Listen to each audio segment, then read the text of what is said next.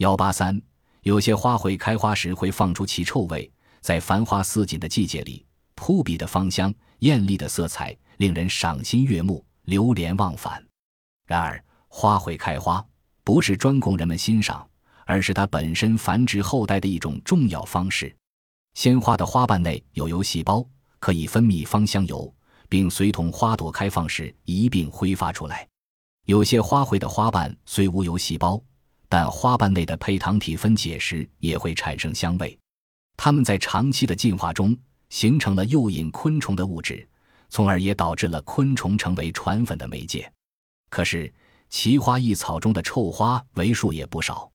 前面介绍过的印度尼西亚苏门答腊的热带森林中生长着的那种闻名于世的大花草，开放期间散发出刺鼻的臭味，人们均望而却步。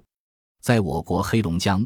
松花江地区林湿地或沼泽地里生长着一种名为臭松的天南星科宿根草本植物。广东、广西等地的天南星科的油穗魔芋，它们都具有奇特白色佛焰苞，它能裹住其肉穗状花序，花朵指着生在肉穗的下部，被佛焰苞下部鼓鼓的花室包围着。花序开放时，也会散发出阵阵腐肉似的、令人恶心的臭味。人们均敬而远之。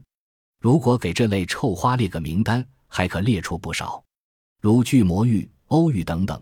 它们大多是天南星科、罗摩科、大花草科等几个科的植物。它们为什么在开花时会散出臭味呢？原来，这些臭花在开花时发出臭味，跟香花的香味具有异曲同工之妙，也是适应的结果。人们讨厌的臭味。同样可以引诱昆虫传粉，但臭花只是对那些专吃腐烂物的腐生蝇类起刺激作用，来这里觅食或产卵。其实，被臭味吸引去的蝇类，在花朵里简直找不到一点可吃的食物。那么，昆虫为什么还要爬到花朵里去呢？